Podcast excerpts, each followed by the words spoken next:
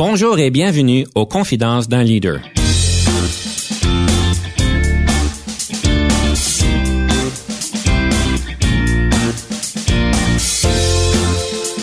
Ici Denis Lévesque, coach de cadre.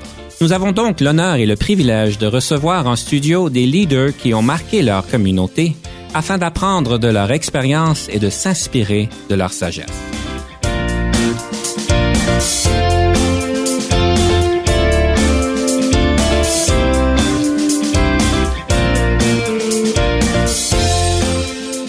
Bienvenue à l'émission Confidence d'un leader. Aujourd'hui, nous avons toute une traite pour vous. Nous parlons donc de leadership autochtone et j'ai donc le plaisir d'avoir une invitée bien spéciale et en fait, je vais la laisser se présenter elle-même et elle expliquera pourquoi qu'on a changé la formule.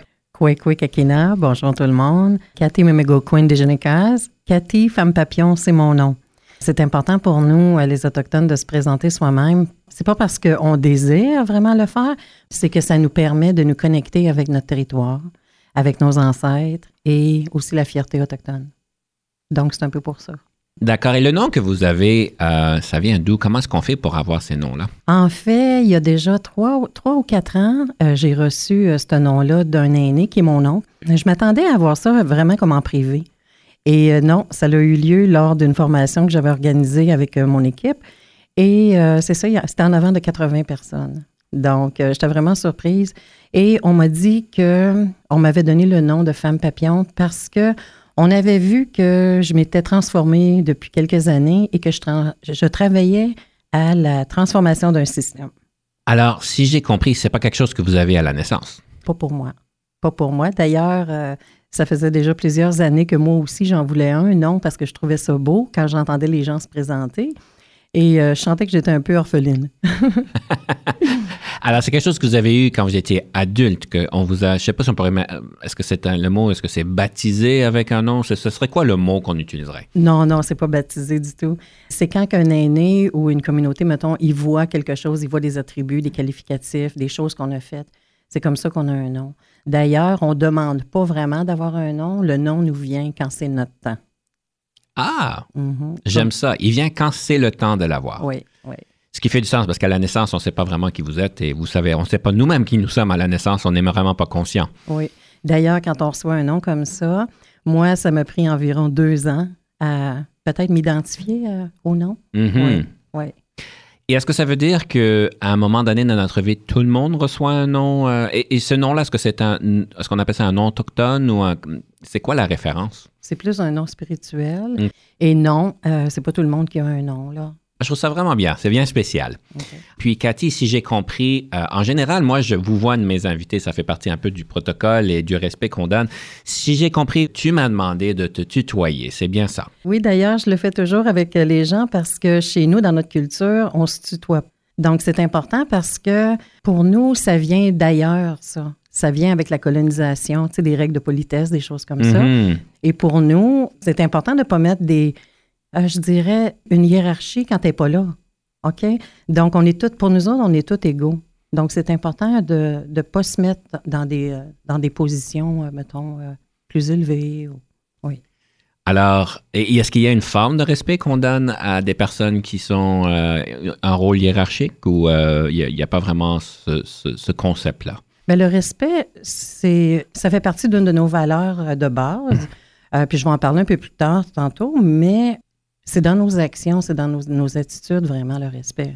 On n'a pas à utiliser des termes, euh, oui, pour, pour, pour démontrer ce respect-là. J'aime ce que vous dites et on va garder ça pour plus tard, comme tu viens de dire, mais euh, peut-être pour nous donner un peu le contexte, euh, vu qu'on parle de leadership autochtone aujourd'hui, les rôles que tu as eus dans le passé ont quand même été bien spéciaux et ont vraiment moulé, si on peut dire, tes actions et, et, qui tu es aujourd'hui euh, et, la place que tu prends. Est-ce qu'on pourrait peut-être voir un peu ton cheminement de carrière, un peu les différents rôles que tu as pu jouer? oui, d'ailleurs, c'est un peu difficile pour moi de parler juste de la carrière parce que je viens d'un monde où ma mère est autochtone et mon père euh, je vais dire, il est blanc, il est non autochtone. Et dans ces années-là, dans les années 60, euh, les femmes qui mariaient un blanc devaient quitter la réserve. Donc, j'ai vécu, j'ai grandi à un kilomètre ou deux de la réserve, euh, d'où je viens, parce que je viens de Picogan, en Abitibi. Mm-hmm. Et je viens d'ailleurs d'une famille de chefs. Mon grand-père, il a été chef 57 ans pour toute la région de l'Abitibi-Témiscamingue. Sauf qu'à ce moment-là, moi, ça me disait absolument rien. Et ensuite de ça, j'ai eu plusieurs oncles qui sont devenus chefs. Mais j'ai grandi, c'est ça, dans un monde où je devais. Ben, j'ai été éduquée comme toutes nous autres, les Blancs. Et j'étais pas consciente à ce moment-là que je grandissais avec euh, des difficultés au niveau de mon identité. Parce qu'il fallait vraiment, comme dans ce temps-là, c'était important de vivre comme les Blancs pour pouvoir être des, personnes euh, civilisées. Donc, j'ai grandi comme ça. J'ai évolué, je suis retournée aux études à un moment donné. Et je suis allée en travail social. Donc, j'ai été travailleuse sociale environ au-delà de 20 ans, entre 20 et 25 ans, je compte plus les, je compte plus les années. j'ai été travailleuse sociale pour un conseil euh, scolaire où euh, j'étais assignée comme à beaucoup d'écoles. À ce moment-là, par exemple, je n'étais pas connectée encore avec ma culture. C'est juste vers 2006 euh, que j'ai reconnecté, suite à un burn-out d'ailleurs. Donc, j'apprécie cette période de ma vie maintenant. Mm-hmm. Et donc, j'étais travailleuse sociale et ensuite de ça, on m'a offert un poste d'agent de liaison autochtone. Et c'est par pur, je dirais par pur hasard, en tout cas, j'ai accepté. Quand on m'a demandé de faire le saut, j'avais pas beaucoup de temps pour accepter. Et j'étais habituée de planifier, tout planifier hein, d'avance. Donc, j'ai accepté et ça a été le plus beau cadeau de ma vie. Mm. Mm-hmm. D'ailleurs, euh, mon grand-père m'a déjà dit, c'est important quand un sentier s'ouvre, autrement dit des opportunités, c'est important de les prendre. Oui. Parce que c'est pas toujours pour nous autres. Peut-être que j'ai quelque chose à apprendre dans cette nouvelle opportunité-là, ou peut-être que quelqu'un a besoin d'apprendre quelque chose de moi. Je me pose la question, tu disais qu'on t'avait proposé ce poste-là, qui a semblé... Tu as dit que c'était le plus gros cadeau de ta vie. Est-ce que ça, c'était suite à, la, à reconnecter à tes souches en 2006 ou c'était à cause de ça que tu as reconnecté à tes souches? J'ai reconnecté à mes souches en 2006 lorsque j'ai fait le burn-out. Et c'est à ce moment-là que je suis allée dans un centre autochtone, un centre de santé autochtone. Et euh, le centre de santé, mais c'est un centre holistique qui mhm. s'occupe vraiment, tu sais, de la. Ben, c'est d'après la roue de la médecine. Donc, à ce moment-là, pour la première fois de ma vie, j'ai rencontré une thérapeute euh, autochtone. Et pour la première fois, j'ai senti qu'on parlait le même langage. Pas juste des mots, là, mais le même langage. Et à ce moment-là, j'ai entrepris mon chemin rouge. On appelle, ben, c'est mon cheminement, autrement dit. D'accord. Et c'est là que j'ai commencé à fréquenter des aînés, à apprendre mes traditions. Et en cours de route, grâce à Facebook, je crois, j'ai reçu un appel de deux de mes euh, directions. Et ils m'ont demandé, euh, ils, ils m'ont dit qu'ils étaient pour créer un poste d'agent de liaison autochtone. Et moi, je pensais qu'ils me demandaient de les aider à trouver quelqu'un. Et ils m'ont dit non, on a réalisé qu'on a quelqu'un d'autochtone au sein de notre boîte. Je dis ah oui. Et là, on m'a dit c'est toi. Surprise. Oui. Et là, on m'a demandé, euh, on m'a offert le poste. Et j'ai dit, ben, je peux avoir un peu de temps pour y penser? Et on m'a dit, ben, on aurait besoin d'une réponse par hier. et soudainement, j'ai entendu, je me suis rappelé des paroles de mon grand-père qui disait, c'est important de prendre des risques ou de saisir des opportunités. Donc, j'ai dit oui. Et à partir de ce moment-là, j'ai pu continuer à apprendre ma culture. C'est fantastique parce qu'en même temps, j'étais payée pour le faire. Ça mhm. faisait partie de mon travail. Mais à un moment donné, après quelques années, parce que là, il fallait que je transmette aussi mes connaissances. Donc, à un moment donné, par exemple, c'est devenu un peu à sec. Et j'avais besoin de me retirer euh, du système, me retirer pour pouvoir vivre à mon rythme, pour pouvoir vivre aussi mes valeurs. Oui, j'entends ça de manière assez fréquente aussi, mais euh, je trouve ça vraiment intéressant. Donc, en tant que liaison, c'était quoi le rôle que tu jouais? C'est quand on parle d'une personne qui est en liaison avec euh, les communautés autochtones et le conseil scolaire, c'est quoi exactement que, tu faisais à ce moment-là? Je me souviens qu'au départ, euh, le ministère de l'Éducation avait mandaté toutes les écoles, tous les, conseils scolaires pour travailler à augmenter le niveau de rendement des élèves autochtones. Et à un moment donné, je pense qu'ils ont réalisé qu'il fallait vraiment apprendre à connaître la culture. Donc, moi, euh, mon rôle, c'était vraiment comme de diminuer les barrières euh, pour les étudiants autochtones.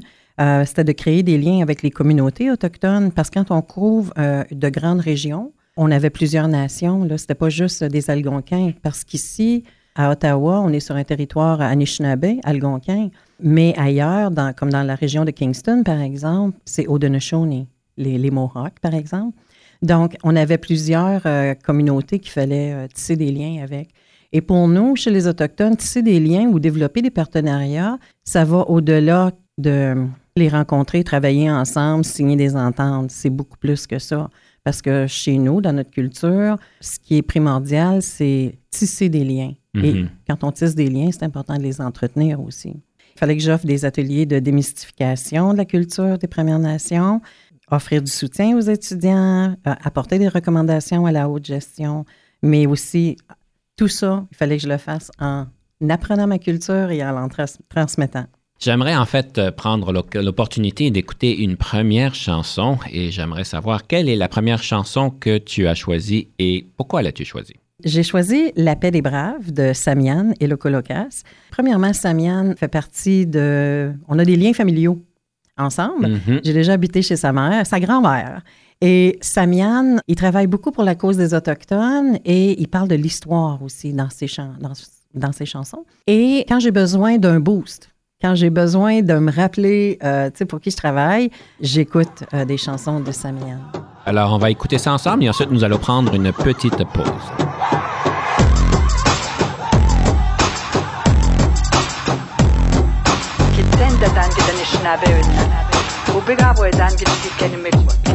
Dans une ville appelée Kapak, lieu de débarquement, mes ancêtres ont fait leur pack sac pacifiquement sur l'année Canard. En route au nord du Canada, Canada, Canada, Canada. Samian Colocasse, c'était temps que l'union se fasse. Qu'on remonte la vraie histoire pour qu'on puisse y faire face. On veut mettre un point entre les nations, confondre la culture, ignorer les préjugés, laisser parler la nature. La barrière entre les peuples, on veut plus la casser. On en a plus cassé, on est placé pour parler. On remonte le temps dans le pantalon de Christophe Colomb qui découvre l'Amérique et tous ces peuples qui y habitent. On était pacifiques. Et encore même aujourd'hui, un homme blanc sur l'Atlantique qui rêvait de faire son pays. On fume le calumet de paix sans rancune. On est capable de rester vrai même si on porte de plume. L'union de nations freine l'ignorance. Pousse les connaissances avec un peu de reconnaissance. Mon histoire et la tienne, ça fait deux. Je fais partie de deux peuples, donc je finirai comme l'un d'eux. a décidé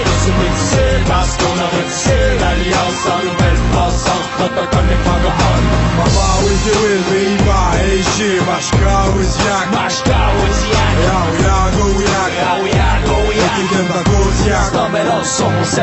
De l'Europe à l'Amérique, j'ai traversé l'Atlantique. À cette époque épique, au pays du porc épique, la maladie du scorbut, score est droit au but. Et c'est aux Premières Nations que je dois ma guérison. Raquette, canot, boucan, tisane et tobagane. L'authentique autochtone enseigne aux profanes. La science de la savane, ça se soucie qu'en filigrane. La sultane mégalomane allait lui casser le crâne. Pour les Amérindiens, en Amérique, il y a deux choix. Soit on les abat, comme au CETA, ou qu'on les réserve comme au Canada. Les réserves ou abat, le problème demeure le même. Car tombent une à une les quilles de leurs emblèmes. Ah, des visages pâles peuvent bien devenir blêmes. Désolé pour le passé, à présent, qu'est-ce qu'on fait? Allume le calume, mec, on fume pour la grande paix. à la connaît, on débarque en rapace costané, on a décidé de se métisser parce qu'on a retissé l'alliance en Nouvelle-France entre autochtones et francophones. Hashtag à la connaît, on débarque costané, on a décidé de se métisser parce qu'on a retissé l'alliance en Nouvelle-France entre autochtones et francophones. Baba wizi wizi iba eishi mashka wiziak. Mashka, yago wiak. Yaouyag, Ouyag. Ikigenda goziak. Non mais là, son, c'est le pacte. Je m'excuse si je t'excise, tu meurs pas. Ou si oui, ta mort est exquise. Pas de taxe, on te plume pas. On te préserve dans l'alcool, on te fume dans le tabac. J'appelle ça de la taxidermie. La quoi? Parle-en à René Dupuis-Morancy. Chris, l'ignorance crasse me laisse au goût ranci. Vite, faut que je me rince sous les chutes Montmorency. Oui, maman, oui, je me souviens que nous fûmes les premiers touristes dans ce pays paye à sa survie à rendre ses esprits qui ont le souffle court. Et nous les cœurs c'est pris, trop pris, tellement pris qu'ils sont pharma-pris. Ah ah, le karma crie, Algonquin, Inou, du Québec, si on allumait le calumet, qu'on fumait pour la grande paix. Chagos à la connaît, on débarque en rapace costané, on a décidé de se métisser parce qu'on a retissé l'alliance en Nouvelle-France entre autochtones et francophones. Chagos à la connaît, on débarque en rapace costané, on a décidé. De se se métisser Parce qu'on a ratissé l'alliance en nouvelle France Autochtone et francophone Mama wiki wilbi iba eishi Mashka wiziak Mashka Wiziak Ya ya go yak Gouya Ikidenta goziak Tidinda Goziak Mama wiki wilbi iba eishi Mashka wiziak Ya ya go yak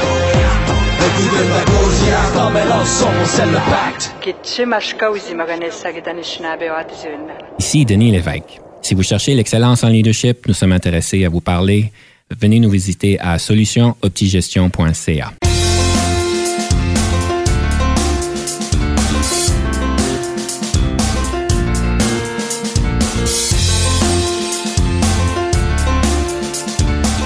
De retour à l'émission Confidence d'un leader, nous avons aujourd'hui le plaisir de recevoir en studio Madame Cathy Tanguay, qui est consultante en éducation autochtone. Et on parle donc de leadership autochtone. On a parlé un petit peu de ton passé, Cathy, et euh, d'un peu les traditions et les manières de faire que j'ai trouvé très enrichissant. J'aimerais parler un peu de leadership autochtone, un peu plus spécifiquement. Quand on parle de la manière dont les, je présume, les chefs ou les aînés lead euh, les différentes initiatives, euh, les différentes communautés, c'est quoi qui les démarque d'une manière particulière? C'est quoi les styles que ces personnes-là peuvent adopter? Honnêtement, je peux parler juste de ce que je connais, mais je sais que, tu sais, on a tous été colonisés. Et euh, les gens aussi dans les communautés, donc les personnes autochtones. Et je sais que ça peut être un gros défi parce que, tu sais, j'observe de loin et ça peut être un grand défi dans- parce que on a appris à, à gérer des choses dans les communautés, mais à la manière non autochtone. Quand il y a des, des processus, des élections, par exemple, on on Mhm. n'avait pas ça, nous autres, avant. Donc, c'est, tu sais, à force de s'assimiler, mais ça peut créer des, des- vraiment des grandes difficultés. Puis honnêtement, je fais le lien avec moi personnellement, en ayant travaillé longtemps dans des boîtes où je me reconnaissais pas là-dedans et j'étais pas consciente de ça. Mhm. Je devais me, me mouler. J'ai l'impression que ça va beaucoup mieux depuis que je suis retournée à mes traditions, à la philosophie autochtone. Donc, euh, pour le leadership autochtone, je sais que c'est c'est différent. Comme par exemple, pour nous autres, nous autres, euh, les animaux nous enseignent des choses, OK?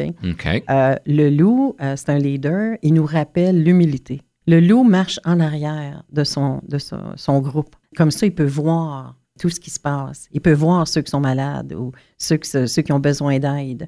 Et puis moi, j'avais remarqué d'ailleurs, et je dois faire une parenthèse, lorsque j'ai eu l'invitation pour venir parler de leadership, il a fallu que j'y réfléchisse longuement parce que justement, je me disais, moi, je ne me vois pas comme un leader. Puis on est des gens aussi qu'on ne se donne pas beaucoup de, titres comme tels. Donc, je ne me voyais pas comme leader. Et euh, ça m'a permis de cheminer beaucoup.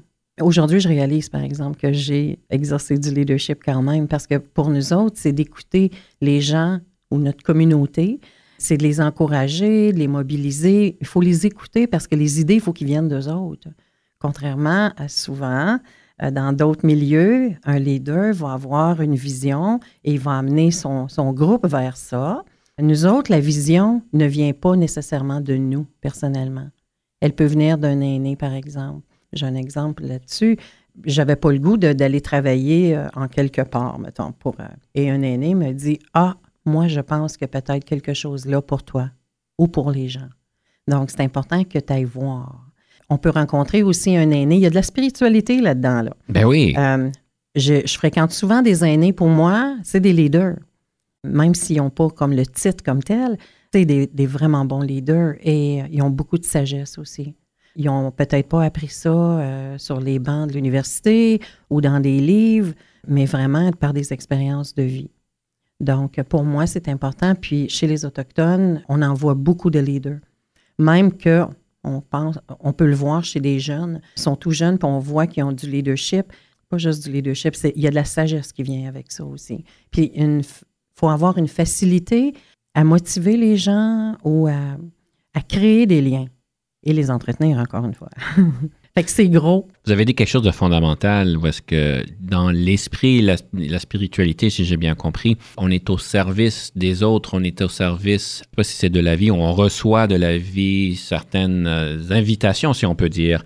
Et c'est de reconnaître les opportunités qui nous sont présentées et euh, de reconnaître qu'il y a, je ne sais pas si on dirait un plus grand plan ou, ou une plus gros impact. Oui, c'est en plein ça. Il y a un plus gros plan. D'ailleurs, on pense que Quand on travaille au- pour euh, des gens, pour une communauté ou pour son peuple, on travaille pour les sept prochaines générations. Exemple, même si j'étais pas sûre si je voulais venir, je viens pas ici pour moi du tout, je viens pour nos prochaines sept générations finalement. Certain que ça peut toucher une ou deux personnes et ça va avoir un effet, un effet de vague. là. Ben oui, tout à Ouais. fait. Et pourquoi sept? On dit que ça l'a pris environ sept générations pour essayer de nous briser. Donc, il faut s'attendre à ce que ça prenne sept générations pour guérir collectivement. Intéressant. Donc, si je comprends bien, au niveau de la colonisation, ça a pris sept générations qui, ça a brisé les, les personnes qui étaient ici. Et là, ça prend sept générations pour rebâtir. Je dirais pas juste la colonisation, mais l'impact des pensionnats, par exemple. L'im- L'impact des pensionnats, Mhm. euh, c'est ça que ça a fait. Ça l'a- vraiment, le but, c'était de tuer l'Indien au cœur de l'enfant. On parle des blessures euh, qui sont encore très récentes. On m'a dit dernièrement que j'étais le pro- un produit intergénérationnel parce que je suis la- de la génération juste, juste euh, celle qui a écopé, là. Parce Oui. que toute ma famille sont allés au pensionnat, toutes mes oncles, mes tantes, ma mère. OK. Donc, euh, fait qu'on a beaucoup de travail à faire, mais je l'ai jamais vu comme ça. Mais moi, je trouve ça intéressant, le chiffre 7, si je peux me permettre de partager ce qui me vient à l'idée. Parce que pour moi, le chiffre 7, quand j'ai appris de jeune âge euh, par différentes personnes que le chiffre 7 est le chiffre parfait. Vous savez pourquoi est-ce que le chiffre 7 peut être perçu comme étant un chiffre parfait? Ah, moi, j'ai jamais entendu celle-là. Ben, c'est parce qu'on fait référence à tout autour de nous selon cette direction. Donc, en avant, en arrière, à gauche, à droite, en haut et en bas. Vous allez me dire, ben, Denis, ça c'est 6. La septième direction, c'est à l'intérieur. ça peut être comme ça. Mais euh, en fait, au Canada, là, on a 70 nations différentes. D'accord? Oui. Et chaque nation a même plusieurs groupes, là, plusieurs communautés. Donc, c'est difficile de parler comme pour, toutes, euh, pour tous ces gens-là. Mais pour moi, mettons, le chiffre 4 est aussi important. Les quatre directions, les quatre éléments, euh, Mhm. les quatre phases de la vie. euh, la roue de la médecine est basée là-dessus. Pour nous, le chiffre 7 représente aussi les sept, nos sept grands-pères, les enseignements sacrés de nos sept grands-pères. On revient dans les générations finalement encore. Les, les grands-pères, c'est les sept générations avant nous. Entre autres. D'accord. c'est plus compliqué que ça. oui, c'est plus compliqué que ça. D'accord. Oui. Faut, faut pas essayer trop de simplifier les choses. Si je comprends bien, une petite question peut-être un peu technique. Tu avais dit que les chefs, les aînés, si j'ai bien compris, je veux m'assurer d'utiliser les bons mots, n'étaient pas élus dans le passé. Maintenant, si je comprends bien, au niveau d'une communauté, il y a une élection qui se fait pour déterminer qui c'est qui est le prochain chef. C'est bien ça? Oui, oui. Et dans le passé, ça se faisait comment? Bien, souvent, ça se faisait de façon héréditaire. Comme moi, mon grand-père, quand il a été chef euh, de notre communauté, quand il a déposé euh, ces choses, mes oncles qui ont suivi. Ça l'a changé de famille maintenant. Puis là, ben, je sais plus de vers, je sais plus c'est quoi les années, euh, quand est-ce qu'on a arrêté d'avoir ce fonctionnement-là? Avant, c'était à vie ou c'était euh, jusqu'à temps que la personne se sentait plus capable de pouvoir euh, mener ou... euh, Honnêtement, ça, je ne le sais pas. Ah, des bonnes, Non, des bonnes je- questions que je pose. Oui, très, très. Moi, à ce moment-là, j'étais trop jeune et ça m'intéressait pas vraiment. D'accord. j'étais pas consciente ben, de toute l'histoire qui, qui était en train de se produire finalement. Donc, à ce point-ci, j'aimerais en profiter pour pouvoir présenter la deuxième pièce musicale. Alors, euh, j'aimerais savoir quelle est la pièce musicale que tu as choisie et pourquoi tu l'as choisie. J'ai choisi, entre autres, L'Esprit de l'ours, euh, Spirit Bear. C'est juste une d'entre elles, parce que c'est un chant, quand j'ai besoin de nourrir mon esprit, j'écoute des chants autochtones et ça, c'en est une, parce qu'elle est algonquienne aussi. L'ours euh, nous enseigne et nous rappelle l'importance du courage. Et chez nous, le courage, ce n'est pas nécessairement de toujours continuer et de, poursuivre, tu sais, même quand on est fatigué, de pas lâcher. Parce que moi, j'ai grandi avec des messages comme ça. Hein. Tu es forte, tu vas être capable, jusqu'au moment où tu peux tomber malade. Ici, nous, le courage, ça veut dire d'être capable de nommer des choses qui ont besoin d'être dites, même si elles sont difficiles. C'est le courage de faire des choix, de poser des actions qui sont difficiles, mais qu'on sait qu'elles doivent être faites, non pas pour nous, mais pour notre peuple. Qu'on écoute, euh, entre autres, l'esprit de l'ours et ensuite nous prenons une petite pause.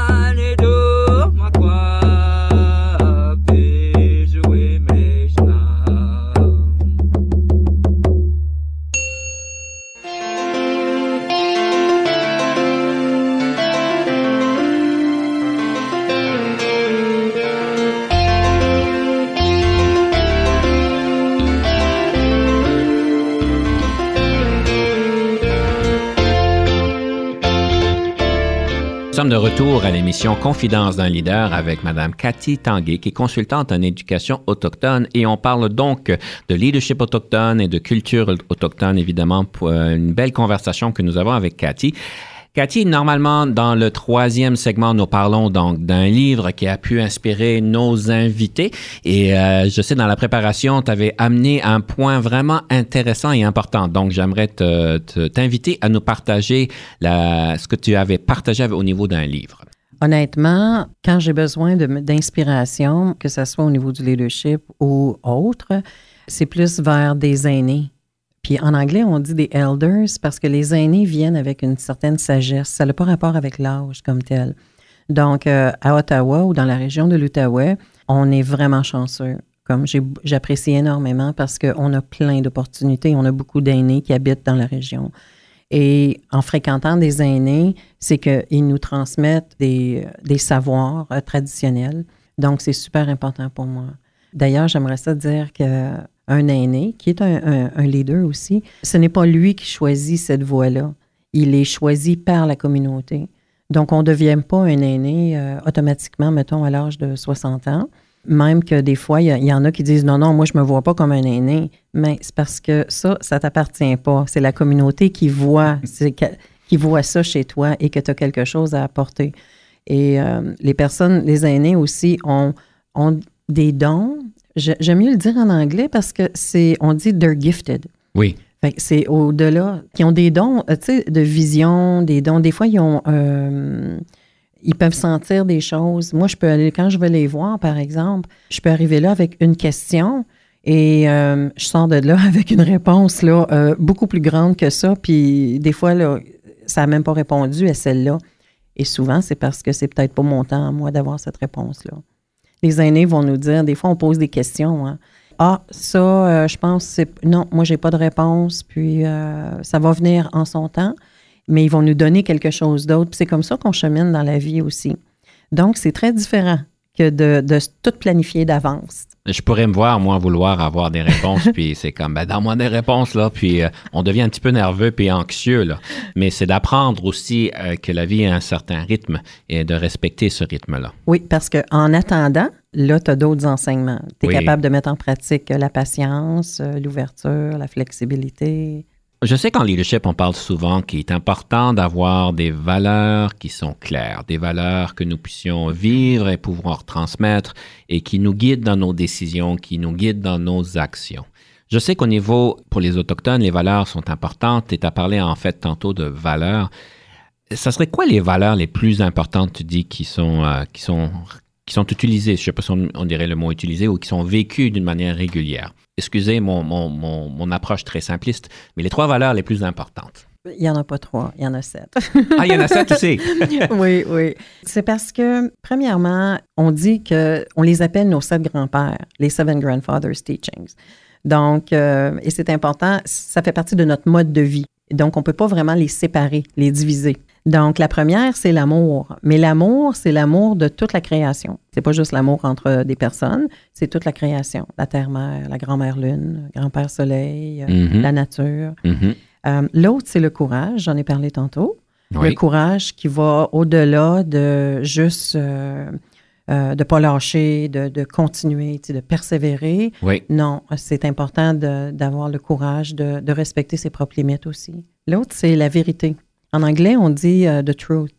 It's important to speak your truth. Mm-hmm. C'est important de nommer sa vérité et de vivre sa vérité. Souvent, j'ai remarqué, dans, dans, les milieux où j'ai travaillé, souvent les gens vont entreprendre un, chemin professionnel qui n'est même pas le leur. Tout à fait. Et, euh, les gens, euh, ça va tellement vite que des fois, ils se questionnent même pas.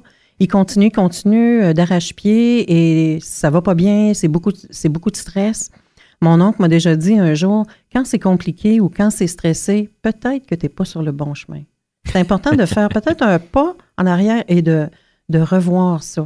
D'écouter qu'est-ce qui t'appelle. C'est ça qui est important. Mm-hmm. L'autre chose, c'est l'humilité. Euh, l'humilité, j'en ai parlé un peu, et entre autres, euh, c'est ça, quand on fait des choses, on ne le fait pas nécessairement pour soi. On ne se donne pas des titres non plus. C'est important de ne pas prendre le, crédit non plus quand on fait des choses.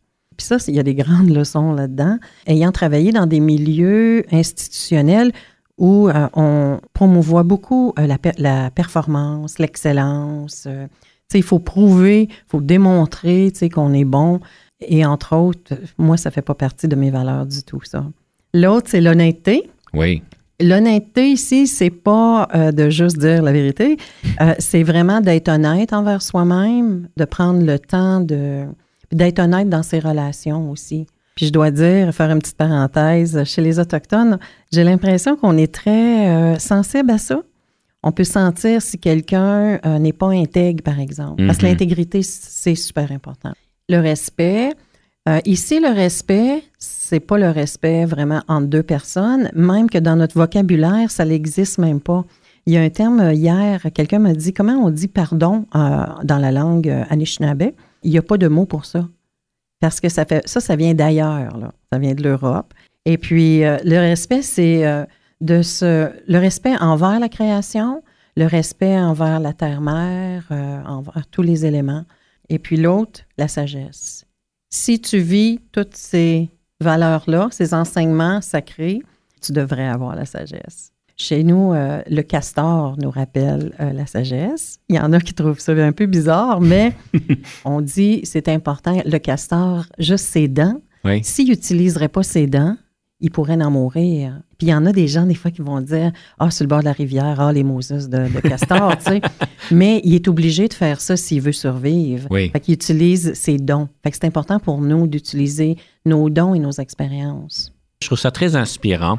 Parce que c'est certainement, c'est cette valeur-là, qu'on les vive au travail, qu'on les vive à la maison, ça serait donc un meilleur monde pour tout le monde. Et là, j'aimerais pouvoir en profiter pour passer au prochain segment qui est le segment de la rafale. J'aimerais rappeler à nos auditeurs que la rafale est une opportunité à nos invités de pouvoir répondre à 13 questions. Ils ont un maximum de 6 minutes, sachant qu'on veut prendre le plus de temps possible en tant que leader pour bien articuler nos pensées et nos réponses, où est-ce qu'on se positionne par rapport à la question, mais de ne pas prendre moins de temps et de ne pas en prendre plus, évidemment. Alors, tout ça pour dire que nous passons à la rafale.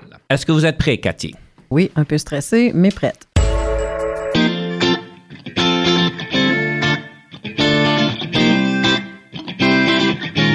Le leadership, est-ce que c'est inné ou acquis? Je pense qu'il n'y a pas vraiment une bonne réponse. Ça peut être inné. On le voit chez des enfants qui ont déjà du leadership. Mais ça peut se développer aussi. Comme moi, j'acquiers des, un peu plus de leadership à chaque jour. Je vous nomme donc cinq leaders dans l'histoire canadienne et du monde Gandhi, Jeanne d'Arc, Béatrice Desloges, Nelson Mandela et Louis Riel. Lequel vous choisissez? Je ne peux pas nommer juste un. J'ai choisi Mandela et euh, Gandhi. J'aurais aimé ça avoir quelqu'un des Premières Nations. Il n'était pas là. Je dirais mon grand-père, Tom Rankin. C'est hmm. peut-être pas un, leader connu, mais il était, euh, oui, il était assez connu. Il était dans, la dans le monde de politique, mais euh, hier, justement, j'ai eu, euh, j'ai vu un article parce que c'est mon grand-père qui était là. La, D'ailleurs, la première maison sur notre réserve s'appelle Tom Rankin. Et c'est la première maison qui a été bâtie. Et j'ai vu des images des photos de toute la famille et la communauté. Donc, ça date d'assez loin. Je pense que c'était dans les années 50. Euh, et euh, ça m'a fait, ça m'a touché. Et quand je vois des choses comme ça, ça je suis très émue. Avez-vous toujours voulu devenir un leader ou est-ce un parcours de circonstances? Pas du tout. j'ai jamais euh, pensé, euh, je me suis jamais dit que je voudrais être un leader. C'est pas un concept concret euh, chez moi, mais c'est un parcours de circonstances. Et comme j'ai mentionné un peu plus tôt, mon grand-père disait c'est important de prendre des sentiers qui sauvent à nous. La différence entre le leadership et la gestion? Le leadership, c'est que les gens sont plus près du, des gens pour motiver puis mobiliser les gens. Avez-vous déjà travaillé avec un coach? Et si oui, qu'est-ce que ceci vous a donné? Non, jamais travaillé avec un coach, pas personnellement, mais j'ai des amis qui sont coachs, par exemple. On a des belles conversations. La meilleure formation en leadership que vous avez jamais eue? Aucune, seulement des rencontres riches. Je suis entourée de gens euh, leaders. Quelle marque de voiture conduisez-vous? Un canot, ça fait-tu? J'ai pensé à ça parce qu'il y a beaucoup de monde qui veulent embarquer dernièrement. Mais c'est-tu, euh, c'est une vraie question, là? Une ma voiture? Oui. Ah, une Elantra GT, euh, bien simple, mais avec un toit panoramique où je peux voir le soleil, le ciel, les nuages. Quel est votre passe-temps préféré? Dans notre culture, on n'a pas de. La, vie personnelle et professionnelle, il y a moins de division. Donc, euh, pour moi, c'est des événements culturels autochtones, c'est des enseignements traditionnels, c'est aller dans le bois, c'est d'être en contact avec ma culture. Le nombre d'heures moyennes que vous passez au bureau? Maintenant, c'est à peu près 25 heures parce que mon travail se fait beaucoup à l'extérieur, il se fait dans la communauté, à rencontrer des gens, et je vois pas ça comme du travail du tout. En tant que leader, qu'est-ce qui vous frustre au travail? Moi, c'est la structure et le besoin de tout planifier. C'est de ça que j'ai dû euh, sortir parce qu'on risque de passer à côté des occasions qui sont vraiment importantes pour notre propre cheminement. En tant que leader, qu'est-ce qui vous rend heureuse? C'est de contribuer à la, go- la- la guérison collective euh, de mon peuple parce qu'il y a beaucoup à faire. Je vous donne quatre qualificatifs. Situez-vous par rapport à ceci. Est-ce que vous êtes créative, bagarreuse, cérébrale ou envieuse? Je dirais créative. Oui. Si vous n'étiez pas devenu une leader, qu'auriez-vous voulu devenir? J'en ai aucune idée. Quand j'étais petite, je voulais être design d'intérieur, mais ça n'a pas rapport. Honnêtement, j'adore être où ce que je suis présentement. Parfait. Alors, sur ce, nous allons prendre une petite pause et nous revenons sous peu.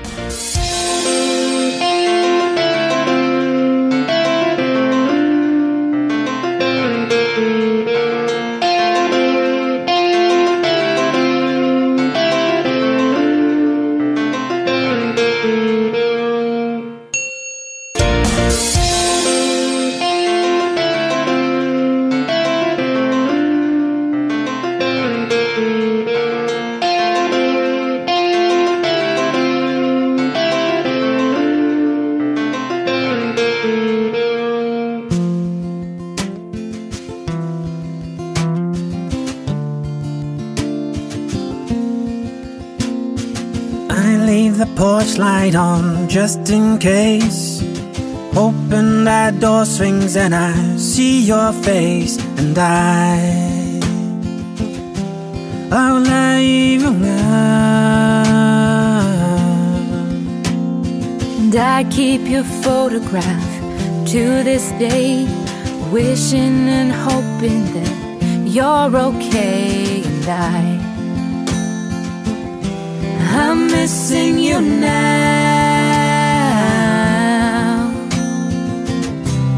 Anero nga pitaka onai rave Kitsako nga tilitaw lao rave Zernako nga anitako ne rave Takara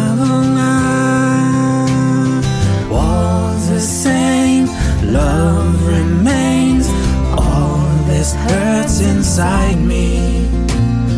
Call your name to this day. Wish you were home beside me. We've left your bedroom in its place. Posters and memories unerased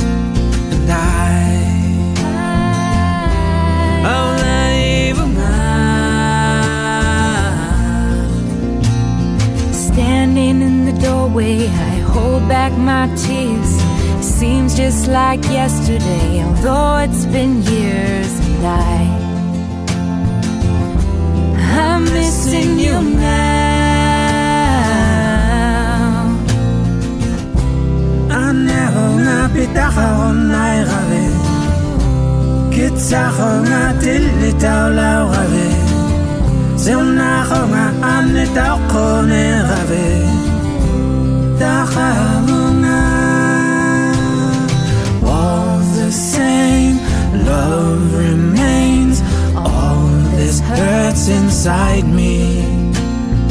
Call your name this day. Wish you were home beside me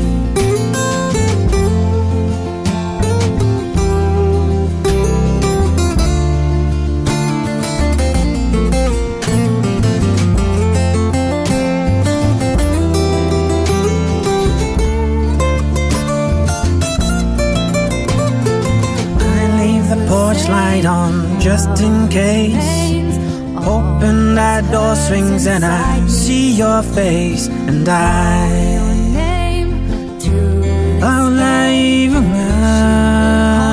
Beside me.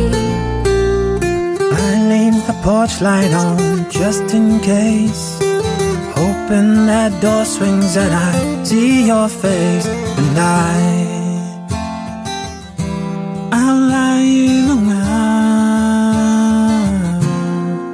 Alors, Cathy, nous venons d'entendre une euh, troisième pièce musicale. Quel est son nom? Pourquoi tu l'as choisi? J'ai choisi euh, la chanson euh, Porch Light. C'est une chanson en anglais, mais qui a été faite par un couple autochtone. La femme, elle, elle est d'origine Anishinaabe, métissée. Et lui, il est métissé, mais Inuk, un Inuit.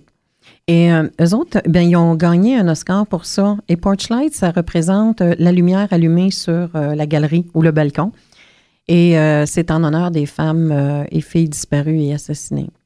Donc, euh, quand j'écoute cette chanson-là, j'ai de la tristesse, mais en même temps, c'est important de ne pas fuir la tristesse parce que ça fait partie de la guérison. Je travaille aussi pour une ligne de crise pour euh, les familles des femmes disparues et assassinées. Et euh, c'est important de me rappeler pour qui je travaille. Donc, euh, ce chant-là, pour moi, c'est un honneur aux femmes qui sont disparues. Il y a beaucoup de travail euh, qui, est, qui est en cours au Canada pour ça. Et euh, personnellement, il y a des choses aussi qui me touchent personnellement là-dedans, parce que j'ai connu des gens, euh, de proches ou de loin, qui sont disparus, qu'on n'a jamais retrouvés d'ailleurs.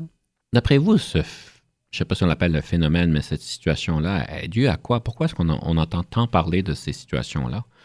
Euh, honnêtement, euh, il n'y a pas plus de femmes euh, qui disparaissent. Ça dure depuis, je dirais, au-delà de 100 ans.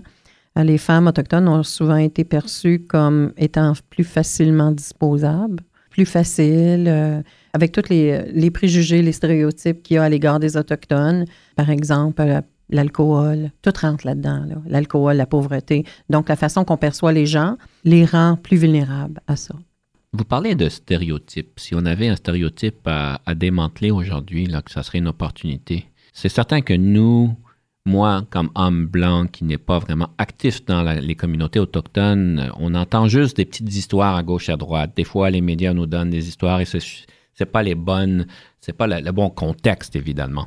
Mais euh, quels seront des préjugés ou des, préconçus que ça, ça vaudrait la peine de peut-être en démanteler un aujourd'hui?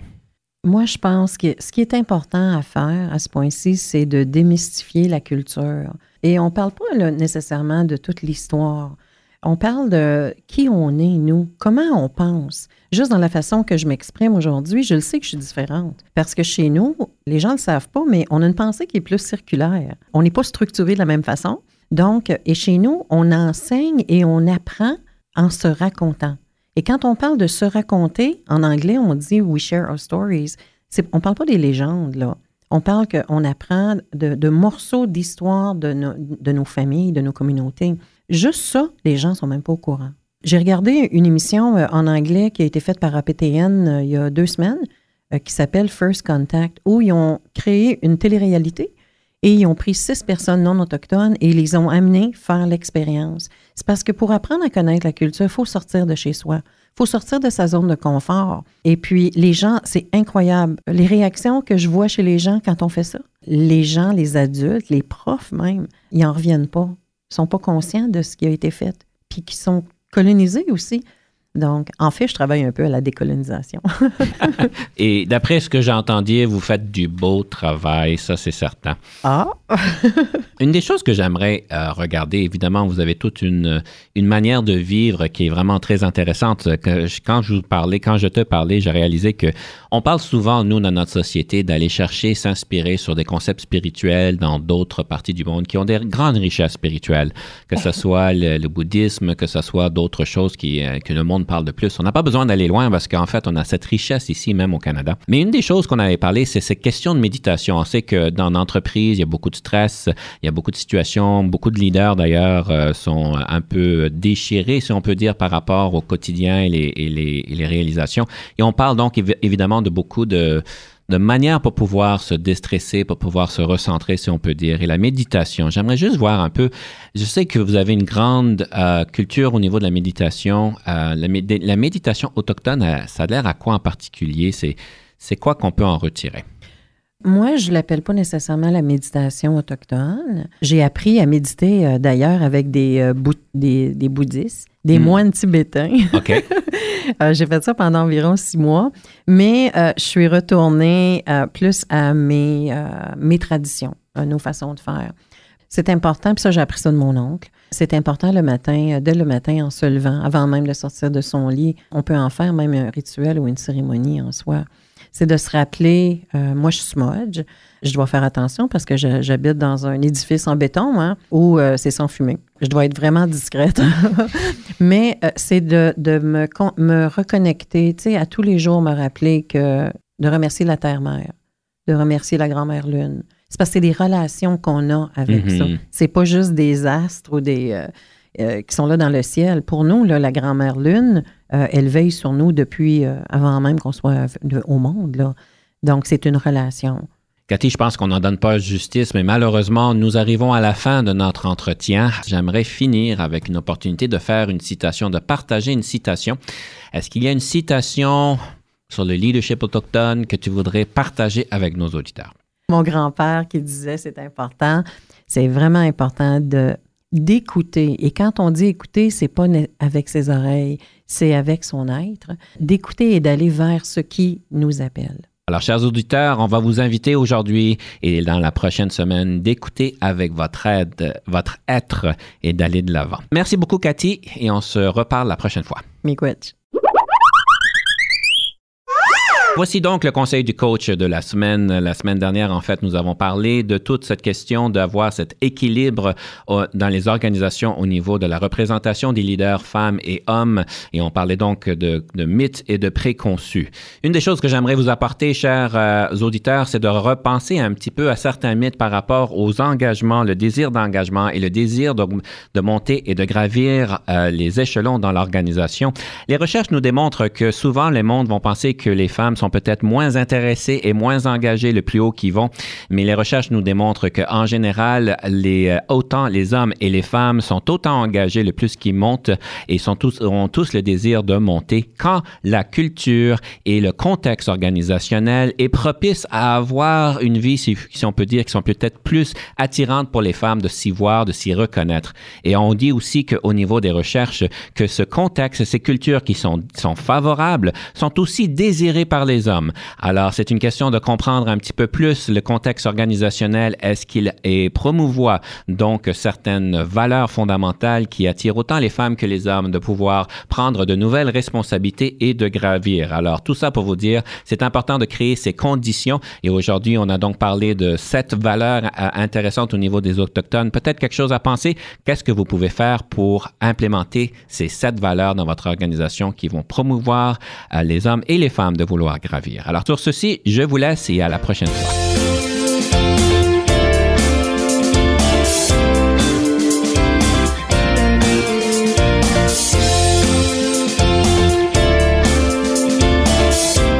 Conception, animation, entrevue et recherche, Denis Lévesque. Montage et réalisation, Jean-Paul Moreau. Confidence d'un leader est une production et une présentation d'Unique FM 94,5.